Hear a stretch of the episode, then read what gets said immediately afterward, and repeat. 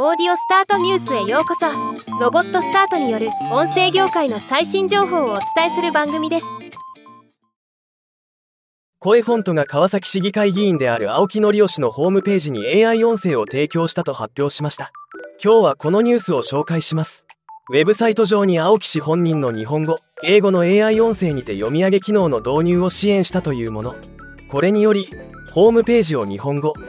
英語それぞれの言語において目が不自由な方に限らず音声の方が情報を入手しやすい方に向けて文字で読む以外に音声で聞く選択肢を提供することが可能になっています。青木則義コメント。今年市政100周年を迎える川崎市では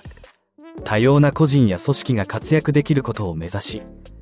さまざまな技術を積極的に活用しています。それを体現するため